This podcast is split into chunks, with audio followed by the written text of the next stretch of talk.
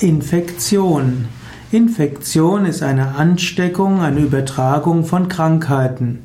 Infektionen können insbesondere durch Krankheitskeime geschehen, wie Bakterien, Viren oder auch Pilze.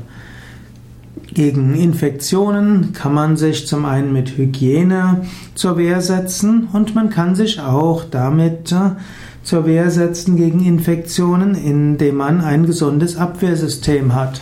Es ist auch wichtig zu erkennen, dass die meisten Bakterien, Viren und Hefepilze sehr harmonisch mit dem Menschen zusammenwirken. Infektionen kommen dann, wenn neue Erreger kommen oder auch wenn bestimmte Erreger nicht mit dem Menschen zusammen harmonieren. In diesem Sinne, Infektion heißt immer ein nicht funktionierende hm, Zusammenarbeit von Körper mit Viren, Bakterien und äh, Hefepilzen und anderen Krankheitserregern.